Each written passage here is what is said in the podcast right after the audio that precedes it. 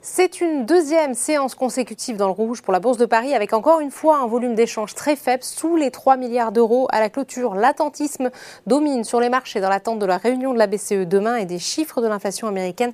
Vendredi, le CAC 40 termine la séance sur un recul de 0,8% vers les 6448 points. Du côté des valeurs, l'automobile est à l'honneur. Renault grimpe de 3,79%, plus forte hausse de l'indice. Le groupe est en effet porté par son programme de rachat d'actions. Stellantis en profite et avance de son côté de 0,56% en hausse. Également Total Energy qui grimpe de 1,45%. Le titre est sur ses plus hauts niveaux depuis 2018. Également, les cours du pétrole reviennent à leur plus haut niveau depuis début mars. De son côté, Safran gagne 0,39% en bénéficiant un peu d'un relèvement de recommandations d'Exane BNP Paribas qui passe à surperformance contre neutre sur le titre et révise son objectif de cours à 134 euros contre 120 précédemment. À contrario, l'inflation au plus haut pénalise les valeurs de la consommation. Danone chute de 2,72%.